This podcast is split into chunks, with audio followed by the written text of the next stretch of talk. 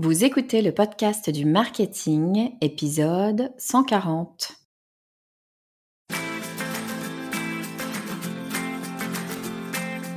Bonjour et bienvenue. Je suis Estelle Ballot et je suis ravie de vous recevoir sur le podcast du marketing.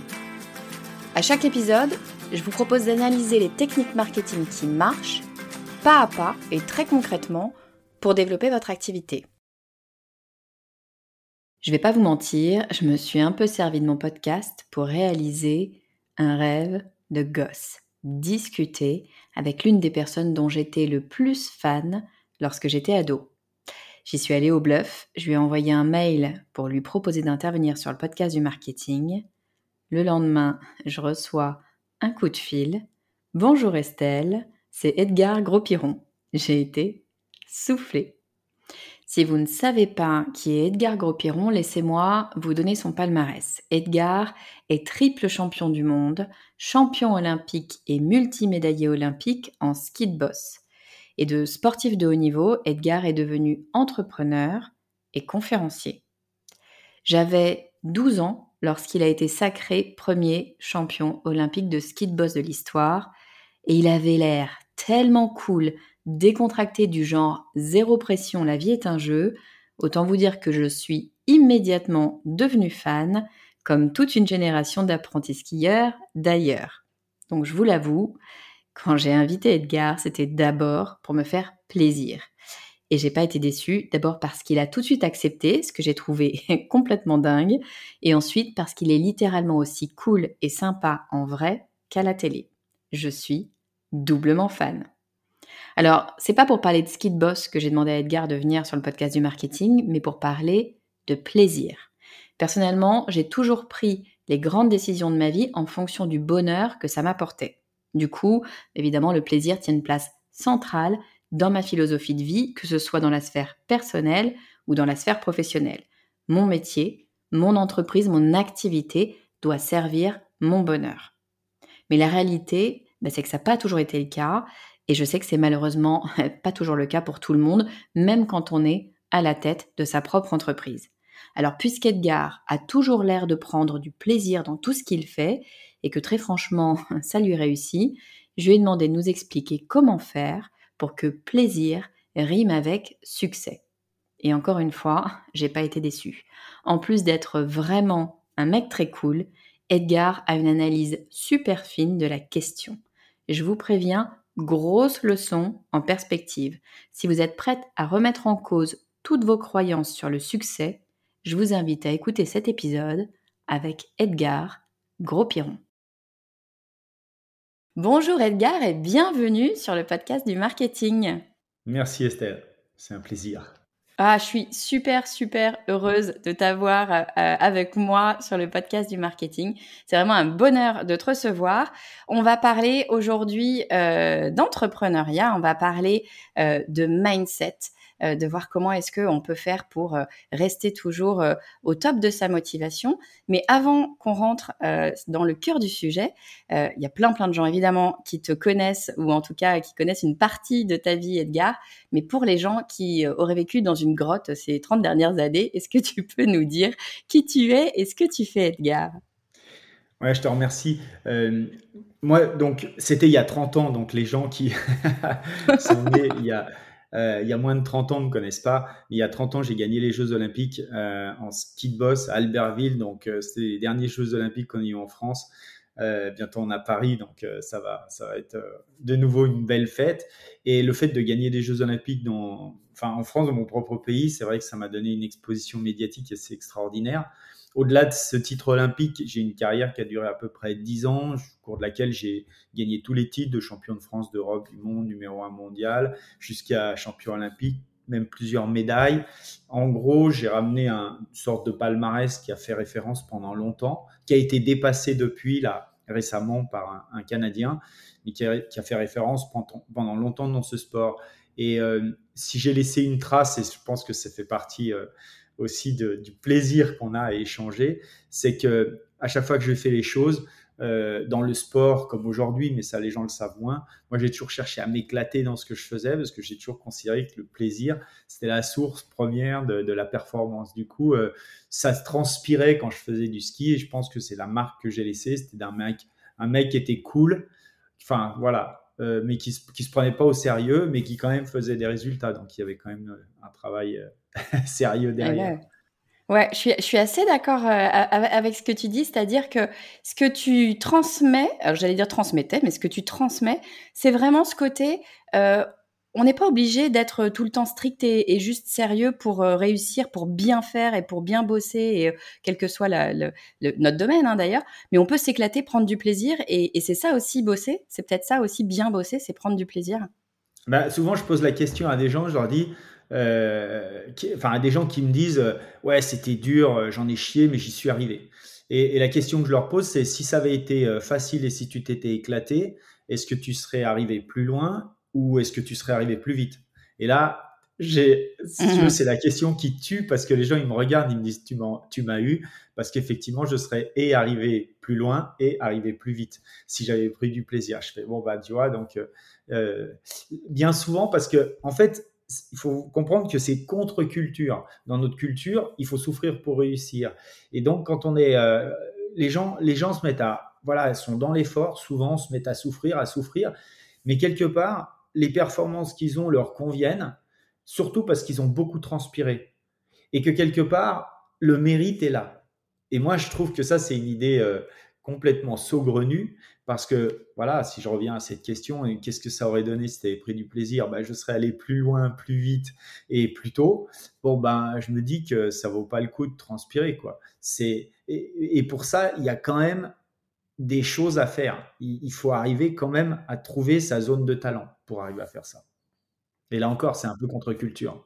Euh, ouais, mais c'est vrai qu'on a un petit peu cette culture du euh, le travail, euh, c'est besogneux, quoi. J'ai envie d'utiliser ce mot-là. C'est un truc un peu, un peu, faut que ce soit difficile pour que pour qu'on soit méritant, quoi. Ce qui est effectivement parfois c'est difficile. Il y a, des moments notamment dans l'entrepreneuriat, il y a des moments c'est facile, des moments c'est difficile, et ça fait probablement partie de la vie. Mais après tout, pourquoi est-ce qu'il faudrait que ce soit difficile et pourquoi est-ce qu'on pourrait pas juste s'éclater et, prendre et prendre du plaisir? Bah aussi parce qu'on a on donne l'impression que euh, voilà, si c'est trop facile, ça veut dire qu'on ne mérite pas. Donc euh, voilà, ça n'a pas, de, pas de sens. Euh, ça veut dire qu'on pourrait faire mieux. et puis, et puis bah oui, on a toujours été un peu baigné dans, cette, dans cet environnement-là. Il faut que ce soit. faut, faut transpirer, quoi. faut transpirer, il faut travailler dur. Tu, tu, viens de dire euh, dans, dans notre esprit, euh, si, euh, si c'est facile, c'est qu'on qu'on mérite pas et, et, qu'on pouvait faire mieux.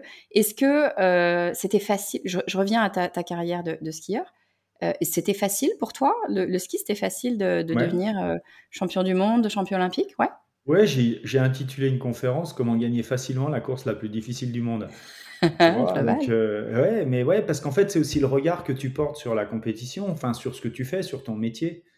Tu vois, j'ai souvent, je suis avec des gens euh, qui me disent Oh, regarde, c'est chiant, c'est dur, c'est ci, c'est ça. Puis je leur dis Ouais, mais regarde, c'est aussi comme ci, c'est aussi comme ça. Puis du coup, tu as leur regard qui s'éclaire parce que si tu focalises, si tu veux, ton attention sur les trucs difficiles, euh, ça va pas générer la même expérience que si tu, les, si tu la focalises sur les trucs qui t'enthousiasment. Et à la fin de ma carrière, pour reprendre ça, je disais à Nano Pourtier, qui était mon entraîneur, je lui dis, je lui dis, Nano, franchement, euh, euh, c'était cool, je me suis éclaté, j'ai vraiment l'impression, voilà, que c'était, j'ai fait un truc, c'était facile. Et il me dit, euh, je lui dis, j'ai, pas trop travaillé et j'ai vachement réussi. Et il me dit, t'es fou, t'as travaillé beaucoup plus que les autres. Je dis, bah non, parce qu'en fait, moi, j'ai pas vu passer les heures. Et euh, pourtant, je les, je les ai faites, hein, les heures, mais je les ai pas vues passer parce que je m'éclatais dans ce que je faisais. Alors évidemment, c'est pas tous les jours comme ça, mais au final, le, au final, j'ai passé plus d'heures. Euh, enfin, il y a plus d'heures que j'ai pas vu passer parce que je m'éclatais que d'heures que je voyais passer que je trouvais longues parce que je m'éclatais pas. Ouais, c'est une question aussi effectivement de, de, façon de regarder la, j'ai envie de dire la vie, j'allais dire les choses, mais c'est une façon de regarder la vie en général. C'est-à-dire que à toi de choisir de prendre, de donner plus d'importance aux éléments positifs qu'aux éléments négatifs. C'est une, une, question de choix, ça ou pas, tu crois? Non, de mindset, clairement. C'est vraiment une question d'état d'esprit. Eh ben, je vais te raconter une anecdote parce que celle-là, je l'adore. J'ai 12 ans, je suis au, club des sports de la Clusaz, je commence le ski de boss.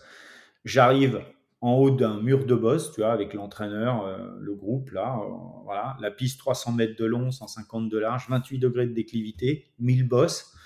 Moi, qui avait des, enfin, qui skier, mais pas dans les bosses, qui n'avait pas la technique du ski de boss, je regarde les bosses, je me dis, waouh, moi, je vois pas 1000 bosses, je vois 1000 problèmes.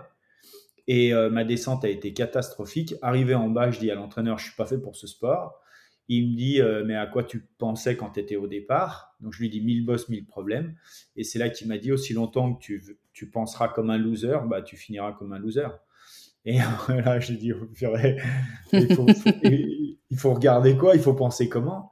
Il me dit, bah, là où toi tu vois des problèmes, le, le champion, lui, parce qu'il faut penser comme un champion, hein, le champion, lui, bah, il voit des solutions ou des opportunités, tu vois. Et c'est là que je me suis dit, euh, ok, bah, si c'est qu'une question de regard, je dis, euh, je dis, mais euh, comment tu fais, tu vois? Et c'est là que dans les discussions que j'ai eues, j'ai pris conscience que plus ton niveau d'énergie, tu vois, moi j'appelle ça de la motivation, plus ton niveau d'énergie, de motivation est élevé, plus face à une difficulté, tu auras la capacité à en faire une opportunité. Tu vois, des gens dépressifs, ne voient, tu leur, tu leur proposes des solutions, ils voient toujours le problème dans les solutions. Alors que des gens motivés, tu leur proposes un problème, eux, dans le problème, ils verront la solution.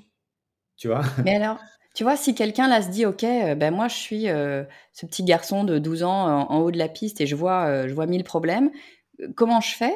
Est-ce qu'il y a des trucs, est-ce qu'il y a des, des façons de, de, changer de mindset et de se dire, OK, moi je veux changer de mindset, mais finalement, comment je fais pour arriver à avoir des opportunités là où je voyais des problèmes? Alors, question d'énergie. Donc, c'est là qu'il faut gonfler, redoper en fait ton, ton énergie, ton, ton côté, euh, comment dire, euh, ta motivation. Et la motivation, elle vient, pour moi, c'est l'énergie du plaisir, déjà, tu vois? Donc, euh, elle vient plusieurs choses. Elle vient du sens, tu vois, ta motivation, elle repose sur le sens que tu donnes à ce que tu fais. Si tu viens faire du ski de boss pour frétiller du nombril sous les télésièges, histoire d'impressionner les nanas qui sont, tu vois, mhm, c'est bien, mais si tu veux, ça a ses limites. Si tu viens pour euh, y réaliser une carrière, c'est génial. Si tu viens pour, en plus, donner du bonheur aux gens qui te soutiennent, qui t'encouragent, tu vois, ça a plus la même puissance. plus le sens va être élevé, plus tu vas avoir de l'énergie et de l'enthousiasme à faire ton job. Après, c'est l'énergie du plaisir. Donc, Là encore, le plaisir, c'est pas quelque chose qui se décrète, c'est quelque chose qui se cultive. D'autant que plus tu prends du plaisir à l'entraînement, moi c'était ça mon, mon, plus je prenais du plaisir à l'entraînement, plus j'avais confiance en compétition. Mais pour prendre du plaisir à l'entraînement, il fallait que le travail, l'exigence, tu vois, qui était, qui était mise à l'entraînement, soit focalisée sur mes forces. Plus j'étais exigeant sur mes forces à l'entraînement, plus euh, je devenais bon là où, enfin, je m'améliorais là où j'étais bon, moins j'avais le sentiment de voir les heures passer, mmh tu vois, et, plus j'avais des résultats qui étaient, euh, enfin voilà, qui, qui, qui étaient excellents. Par contre, imagine cette exigence à l'entraînement, tu vois, là où, ce sur quoi tu focalises. Si tu focalises en permanence sur tes défauts, sur tes faiblesses, sur tes manques, tu vois, et tu essayes de corriger ça. Pendant que tu fais ça, tu oublies tes forces, tu vois. Donc, tu passes énormément de temps à corriger tes manques, tes défauts et tes faiblesses. Et là, tu vois les heures passer. Et là, tu sens la douleur, la souffrance, voire même le sacrifice. Si ça s'inscrit dans le temps, tu vois, ça devient un sacrifice. Et c'est là que le mot travail, au sens euh, trépalium, tu vois, euh, salle de travail, euh, souffrance, torture, prend tout son sens, tu vois. Et en fait, ça, si tu veux, si je dois donner des grandes masses, si tu passes 80% de ton temps à optimiser tes forces et 20% de ton temps à corriger tes faiblesses, tu es dans le plaisir. Mais si tu fais l'inverse, et bien souvent on fait l'inverse, là tu es dans la souffrance. Et là c'est mort, c'est pas, pas possible. C'est un peu, euh, pardon, mais c'est un peu terrible ce que tu me dis Edgar là, parce que quand je t'écoute, je suis absolument d'accord avec ce que tu dis, sauf que je suis quand tu quand tu dis, euh, ben en fait, il faudrait pas passer son temps à travailler sur ses faiblesses, à essayer de corriger ses faiblesses, à améliorer, etc., mais travailler sur ses forces. ben, en fait, ce qu'on fait euh, quand je pense à l'école, tout simplement, ce qu'on fait à l'école et ce qu'on fait dans notre société en général, hein, c'est pas pour, euh, pour pointer du doigt l'école, mais quand même, effectivement, ce qu'on fait depuis qu'on est gamin, c'est essayer de travailler ses faiblesses et de s'améliorer, d'apprendre là, de, d'être meilleur là où on n'est pas bon. Si j'ai pas de bonnes notes euh, en maths, par exemple, ben, je vais essayer de bosser les maths pour, pour, pour être meilleur en maths. Ce que tu es en train de dire, c'est que finalement, peut-être qu'on a fondé tout notre système de, fonctionnement sociétal presque sur un truc qui est peut-être pas le plus, euh, le plus efficace et qu'en fait, euh, il vaudrait mieux aller capitaliser. Tu parlais de talent tout à l'heure, capitaliser sur ses talents, trouver sa zone de talent pour aller plus vite, plus loin. Et, est-ce que le fait d'être meilleur dans ses points forts, ça va nous aider, nous tirer vers le haut sur les points faibles aussi, tu penses? Est-ce qu'il y a une espèce d'effet euh, positif quand mène, quand mène le tout? Bien sûr plus on travaille, on optimise ses forces, plus euh, ben on, progresse aussi sur ses points faibles. Moi, je pense qu'il faut travailler les points faibles à partir du moment où ils sont éliminatoires. Mais si c'est juste, euh, voilà, euh, si c'est pas éliminatoire, c'est pas, il vaut mieux optimiser ses forces. Et tu vois, effectivement, mais tu parles du système scolaire, mais faut comprendre aussi, comment dire, l'ambition du système scolaire. L'ambition du système scolaire, c'est sortir un maximum de gamins, que les gamins soient complets dans leur, voilà, dans leur savoir, leur connaissance. Et donc, évidemment, dans ce système-là, pour que les jeunes soient complets, ben, s'ils sont pas bons en maths, bons en français, ben, on va leur faire travailler plus les maths que le français, parce que l'objectif, c'est qu'ils soient complets. Mais être complet, c'est être aussi un peu moyen partout. Ah ouais. C'est pas forcément être bon partout. Vous prenez Picasso. Est-ce que Picasso était bon en mécanique? Est-ce que Picasso était bon en, histoire, en sciences J'en sais rien. Prenez Einstein. Euh, Einstein, euh, en maths, bon, on discute pas, tu vois, mais est-ce que en, histoire géo, est-ce que en peinture, tu vois, est-ce qu'en sculpture, le mec était en musique, tu vois, je ne sais pas, mais par contre, ce que je sais, c'est aussi bien Picasso qu'Einstein, dans deux domaines différents, sont allés à l'excellence, tout simplement parce que ils ont passé leur temps à exploiter et, et, et comment dire, à et il y, a une notion qui est hyper importante en plus, mais à exceller sur leurs forces, tout en restant hyper créatif. Attention, parce que ah. Einstein, c'est quand même quelqu'un euh, à qui on a dit dans le système scolaire, euh, qu'il avait des idées qui étaient saugrenues, hein, mm-hmm. qui étaient, voilà, qui, qui, n'amèneraient jamais nulle part. Donc, c'est aussi des gens atypiques qui ont eu une, espèce de un génie, mais le, génie de casser les codes les codes, les règles qu'on nous enseigne à l'école. D'accord? Donc, et, et, tout en étant à l'excellence dans leur, euh, dans leur domaine de, de, talent. Et c'est ça qui est intéressant. Mais alors, du coup, tu vois, ça me fait venir une question. Euh, comment je fais euh, Est-ce qu'il y a une recette d'ailleurs J'en sais rien. Comment est-ce qu'on fait pour trouver sa zone de talent? Peut-être pour certaines personnes, c'est une évidence. Tu vois, tu as des gens qui voilà, sont super forts en maths et voilà, c'est une évidence. Mais si c'est pas une évidence, euh, est-ce qu'il y a une façon de trouver ce en quoi on est, on est bon? Être super fort en maths ou en langue, c'est bien parce que quelque part, effectivement, du point de vue de la société, c'est un avantage. Ah, il est bon en maths, il va être ingénieur. Il y a des filières pour ça. D'accord? Être bon en chant, en musique ou en peinture, euh, voire en sport, euh, il y a des filières aussi, mais c'est des filières secondaires. Donc en fait, on va demander aux gens de se compléter sur des filières quand ils sont bons sur des filières secondaires, tu vois, et de devenir euh, au moins aussi bons dans des filières prioritaires, tu vois. Et c'est peut-être là qu'on se trompe parce qu'on n'arrivera jamais à sortir euh, un, Picasso, tu vois, si on lui demande d'être bon en maths aussi, aussi ah, d'être aussi bon en maths ou en français ou en langue qu'il est bon en, tu vois, ou en droit, qu'il est bon ah en, sculpture ou en peinture, tu vois.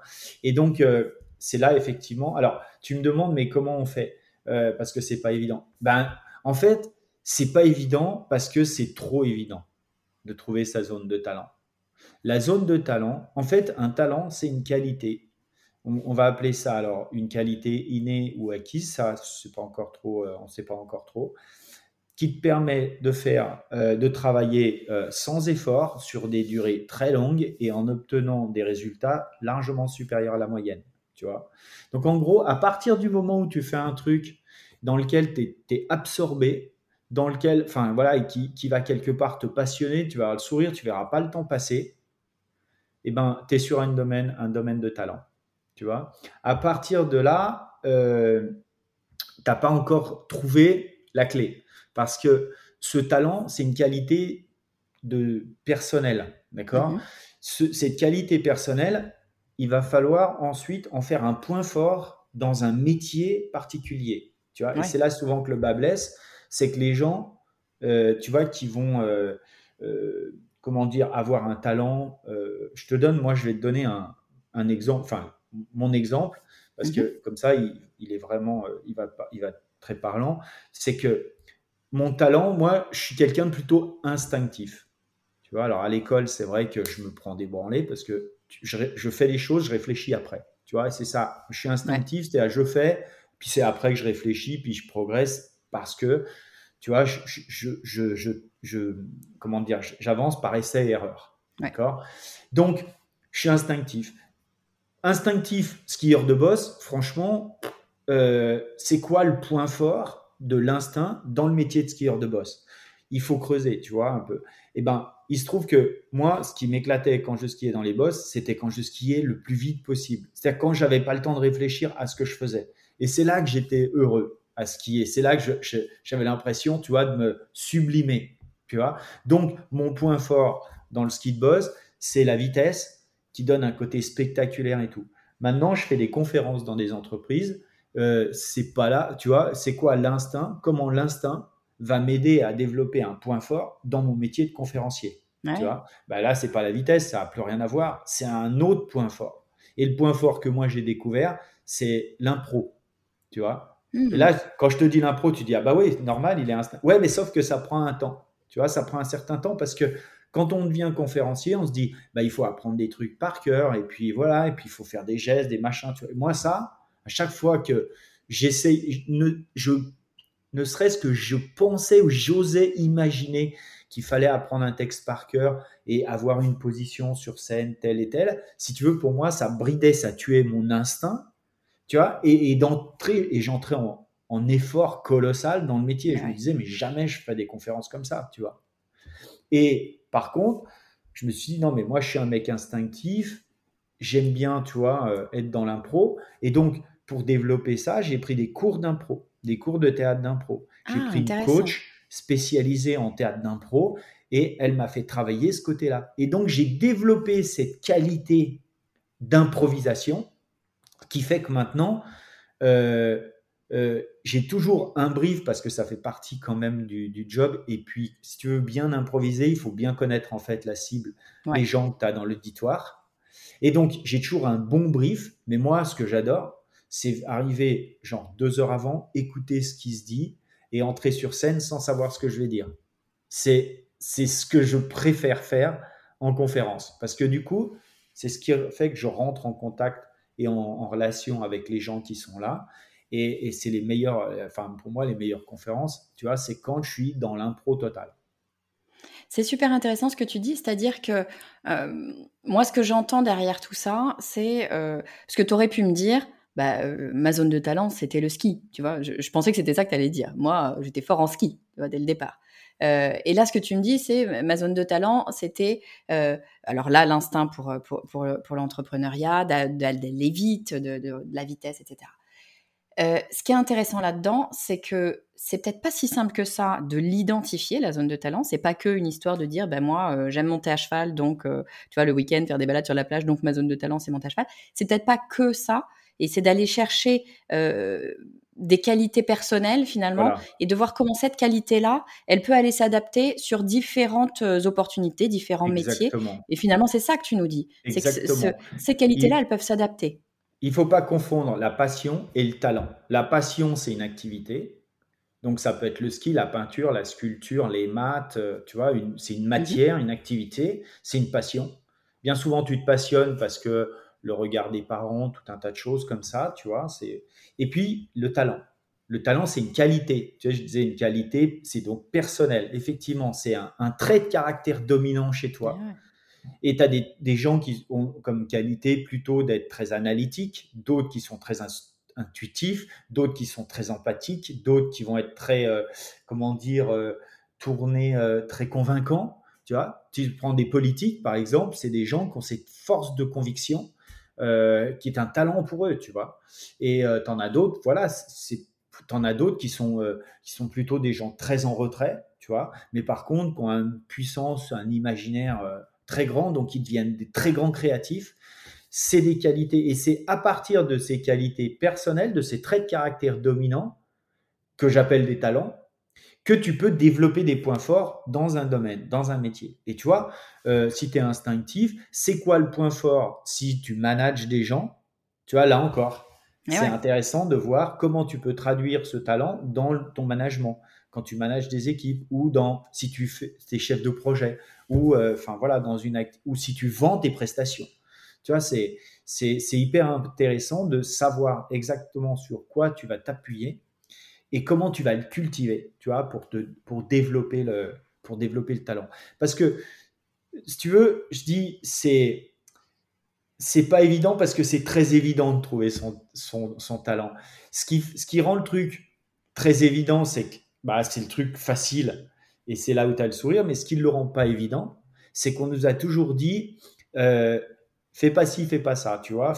Euh, en fait, on nous a appris à détourner le regard de là où on était bon pour se focaliser là où on n'est pas bon. Tu vois Alors, tu es un mec analytique, on va te dire, ouais, mais sois un peu créatif, tu vois, sors de, tu vois, euh, enfin, sois un peu, euh, comment dire, laisse-toi aller, lâche prise, tu vois. Et puis, si tu es quelqu'un un peu cool, on va te dire, ouais, sois sérieux, tu vois, parce que c'est beaucoup plus facile de dire aux gens ce qu'ils ne sont pas que que de les renforcer sur là où ils sont bons.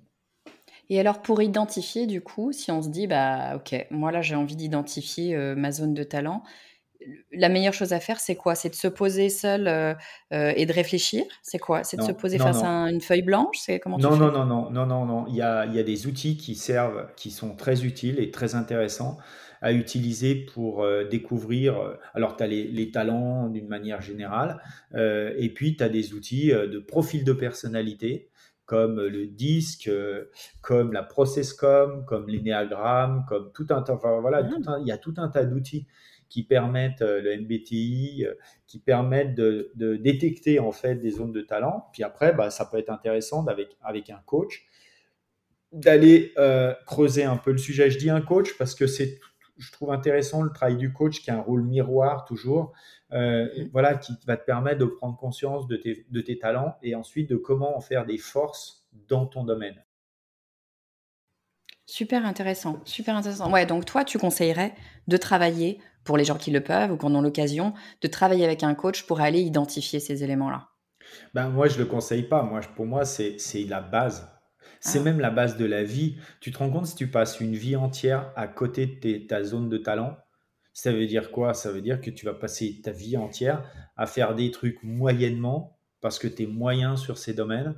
Donc, tu vas les faire en étant en effort permanent. Tu vois, tu vas passer à côté de ta propre, tes forces, donc de ta, puissance intérieure. Mmh. Passer ta vie, tu as envie de passer ta vie à côté de ta puissance intérieure. C'est-à-dire, tu sais qu'au fond de toi, il y a un feu qui brûle, il est là, et machin, mais à force, à force de ne pas t'en occuper, ben ça devient, tu vois, ça devient, euh, il est consumé, il brûle plus, tu vois. Il suffit de ressouffler dessus pour remettre, tu vois, repasser un peu de temps, tu vois, réfléchir à ça, et là tu vas le faire reprendre, et là tu vas avoir le feu à l'intérieur, et je peux te dire que c'est, tu vas faire, euh, enfin, c'est là que tu as le sourire. C'est là que tu vas faire les choses avec du plaisir et tu vas retrouver le sourire et du coup tu vas avoir la confiance. C'est, euh, enfin, pour ça, l'exercice le plus difficile pour faire ça, c'est de dépasser le regard de tes proches. Oui, parce que c'est sûr qu'on se construit quand même un peu tous, euh, soit en opposition, soit pour aller vers euh, le regard approbateur, hein, bien sûr. Euh, mais ce que j'entends là derrière ça, c'est de dire, à un moment donné, il faut réussir à s'en détacher pour pouvoir aller voir ce qu'on a nous au fond des tripes et puis aller faire ce qui est finalement bien pour nous. Bah bien sûr, bah bien sûr. Donc ça, c'est tout l'enjeu. Et donc, arriver à, se détacher, si tu veux, c'est le premier obstacle. Se détacher, tu vois, les gens disent, ouais, mais je ne crois pas. Non, il faut arriver à se détacher de ses peurs, peur du regard des autres, et souvent c'est l'entourage proche, mhm. ça peut être d'abord les parents. Donc, arriver à se détacher de ça, c'est le premier obstacle, tu vois. Et, Super euh, intéressant. Mais, mais, quand tu trouves le, quand tu as la flamme dedans, je vais te dire, euh, c'est l'obstacle, tu le passes plus facilement.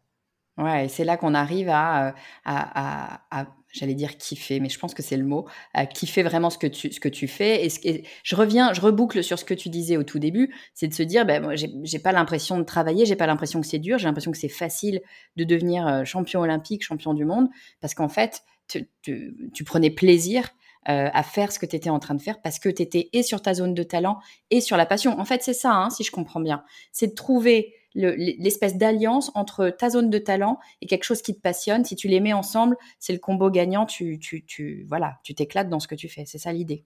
Bah, disons que euh, la zone, la passion, c'est un plus. Tu vois, le faire dans un domaine de passion quelque part, c'est un plus. Euh, mais ce qui est sûr, c'est que c'est hyper intéressant d'aller découvrir là encore, comme là on a creusé. Tu as vu, on a bien creusé sur le talent. Comment, tu vois, comment, qu'est-ce que c'est, comment ça se détecte, comment le transformer dans ton métier en un point fort, etc. Donc on creuse un peu. Mais la passion, c'est la même chose. Là, se dire, ouais, qu'est-ce qui me passionne euh, Monter à cheval, faire du ski, euh, euh, peindre ou je ne sais pas quoi, enfin, tu vois, c'est voyager, tu vois. Ok, mais en fait, là aussi, ça nécessite d'être raffiné une passion. Pourquoi tel ou tel domaine te passionne? Pourquoi la peinture te passionnerait? Plus que euh, jouer de la trompette ou plus que, euh, je sais pas, enfin, faire des mathématiques. Tu vois il y, a, il y a deux choses derrière. Il y a toujours une notion de regard et il y a toujours une quête de besoin, de satisfaction de besoin personnel que tu as. Moi, j'ai aimé le ski parce que j'étais dehors, parce que euh, j'avais de l'énergie à revendre, parce que j'avais, j'aimais me défouler, parce que j'aimais, j'aimais être avec des potes. Euh, j'aimais voyager, j'aimais découvrir le monde, j'étais curieux. Tu vois, le ski a nourri ses besoins mhm. et en plus, donc, il m'a permis euh, quelque part. Il y avait le regard de mes parents qui était bien par rapport au ski, qui était nul par rapport à l'école. Tu vois, à l'école j'étais un nul pour mes parents, mais au ski j'étais un dieu mhm. pour mes parents. Tu vois, enfin un dieu. Je, ouais, t'étais super. Non, mais t'étais super fort, donc ils étaient super fiers, j'imagine. J'étais, je les rendais fiers quand j'avais des skis au mmh. pied, et pas du tout quand j'avais, quand je rentrais de l'école avec des punitions, notamment. Je rentrais souvent avec. donc, si il y a une notion de regard, si tu veux, effectivement, comme tu le disais, adéquation, d'adéquation au regard des parents. Si je m'étais euh, construit en opposition au regard de mes parents, j'aurais rejeté le sport et je serais sans doute allé faire un truc que eux n'aiment pas.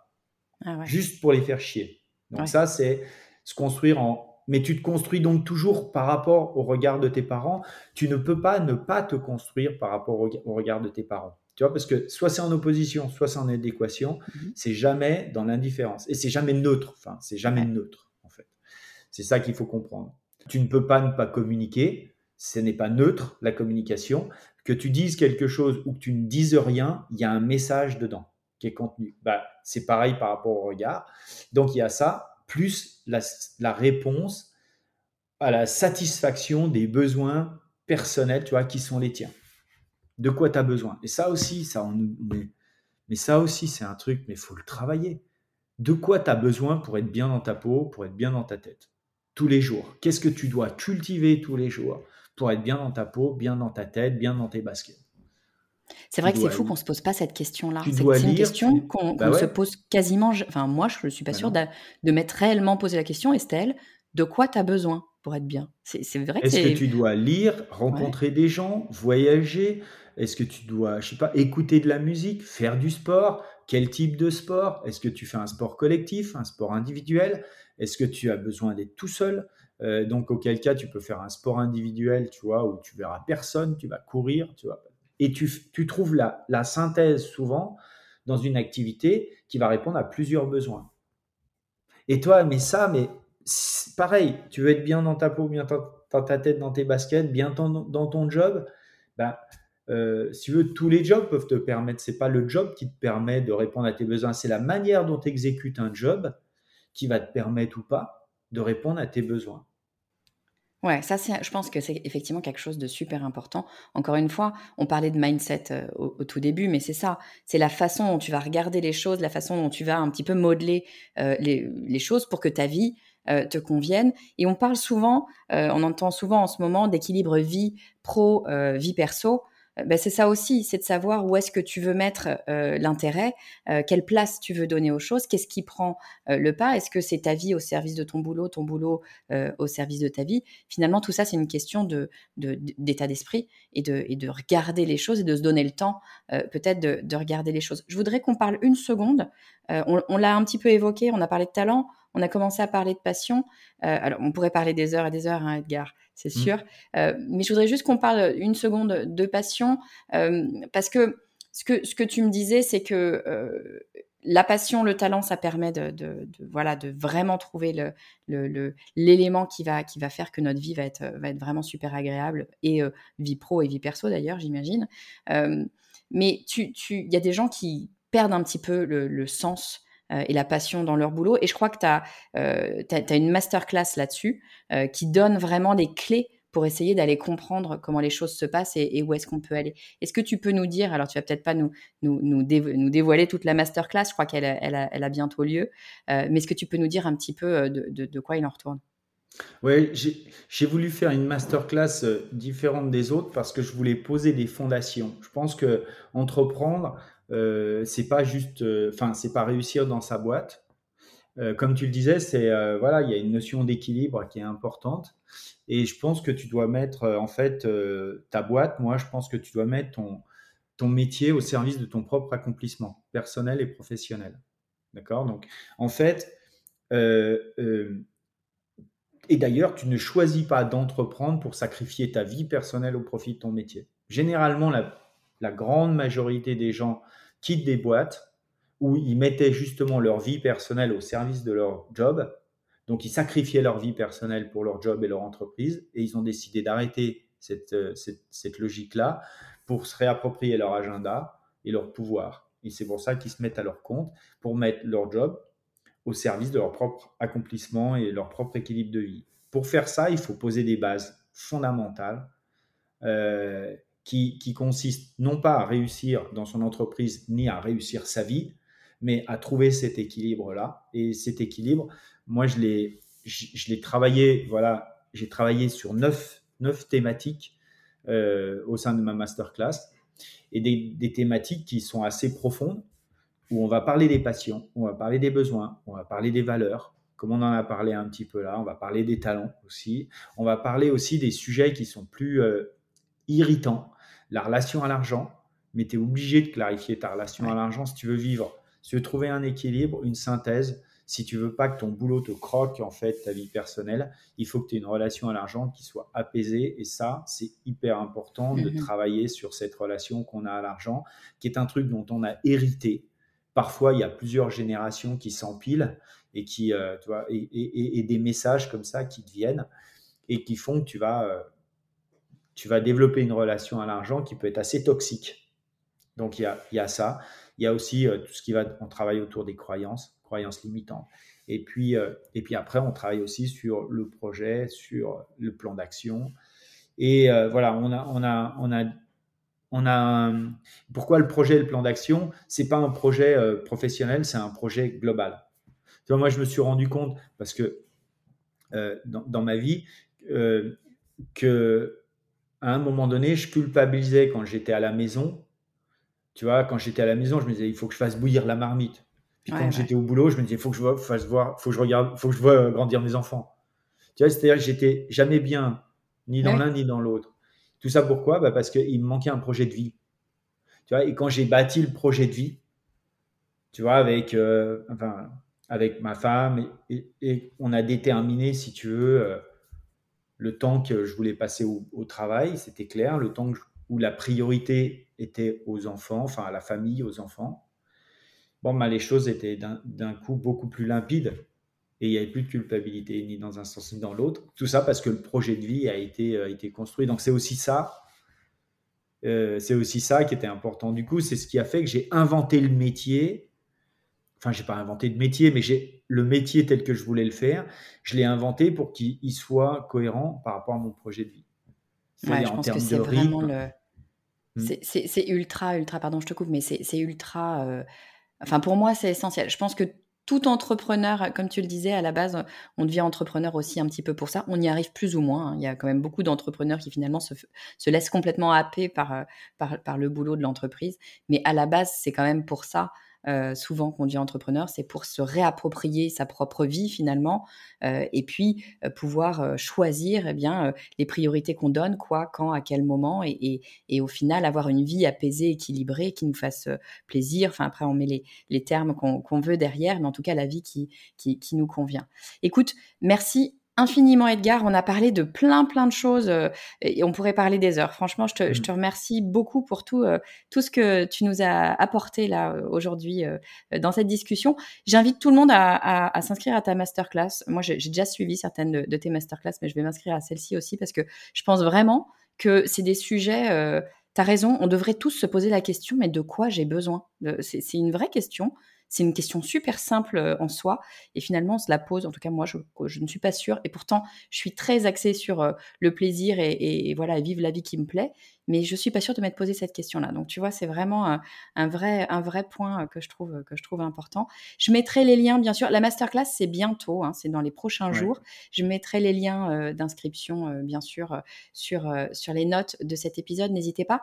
Edgar, si, si on veut te suivre, si on veut en savoir plus sur toi, si on veut, voilà, où est-ce qu'on peut, où est-ce qu'on peut aller, dis-moi? Euh, LinkedIn, c'est le réseau social sur lequel je suis le plus actif, où je publie euh, le plus, le plus régulièrement. Après, si vous venez sur mon site internet, donc www.grospiron.net, vous pouvez vous inscrire à ma newsletter et là, tous les mois, vous aurez, euh, vous aurez aussi du, contenu. sur mon site, j'ai un blog aussi où je publie pas mal d'articles. et puis, et puis bah, si vous voulez des interactions live, c'est les masterclass parce que notamment cette masterclass qui s'appelle Réussir sa vie d'entrepreneur, c'est des promos de 50 personnes seulement. Donc, il faut vraiment voir que ce n'est pas du tout ce que font euh, euh, les autres, euh, comment dire, producteurs de masterclass. Mm-hmm. Moi, c'est vraiment des petits groupes parce, et c'est 9 semaines et une heure et demie par semaine avec 50 personnes sur Zoom en live et on bosse sur ces sujets. Il y a des vidéos, bien sûr, entre les sessions, on travaille sur des vidéos, il y a des fiches de coaching, mais il y a les sessions qui sont là. Et les sessions, elles te garantissent une assiduité, un accompagnement et une puissance, parce qu'il y a de l'intelligence collective qui est à l'œuvre. Il y a une puissance dans la, dans la comment dire, dans, ouais, dans, dans la réflexion qui est assez géniale. Et donc, euh, donc voilà, c'est, c'est, c'est, assez. Euh, enfin, c'est ouais, on s'éclate bien. On s'éclate vraiment bien. Écoute, j'ai envie qu'on finisse là-dessus. On s'éclate vraiment bien. Merci infiniment, Edgar, d'être venu aujourd'hui sur le podcast du marketing. Tu reviens évidemment, absolument quand tu veux. Merci Estelle, ce sera avec grand plaisir. Puis on pourra parler marketing. Exactement. Bon, je crois que ça s'est entendu. Hein. J'ai passé un super moment à discuter avec Edgar. Pour tout vous dire, on n'avait pas préparé grand-chose pour cet entretien. On y a été un peu à l'impro, comme Edgar euh, aime bien faire. Et j'ai été très surprise par le sens qu'a pris notre discussion. Je pensais qu'on allait parler euh, d'état d'esprit euh, combatif, de compétition, de gagnant. Je m'attendais pas à parler de psychologie du talent et de passion. J'ai été, je vous l'avoue, assez bluffée par Edgar. Alors, je savais que notre discussion serait super intéressante, hein, outre le fait qu'il soit un grand champion. J'avais suivi certains de ses webinaires, donc je savais qu'il avait des choses à dire. Mais j'ai trouvé qu'il a su soulever des questions essentielles et finalement universelles qu'on ne se pose pourtant pas nécessairement. Je retiens deux points essentiels, se poser la question de savoir de quoi on a besoin pour être bien et travailler ses forces 80% du temps et ses faiblesses seulement 20% du temps. Croyez-moi, ces deux conseils de champion, je vais me les appliquer à moi-même et je vous souhaite d'en faire autant. Je vous dis à très vite.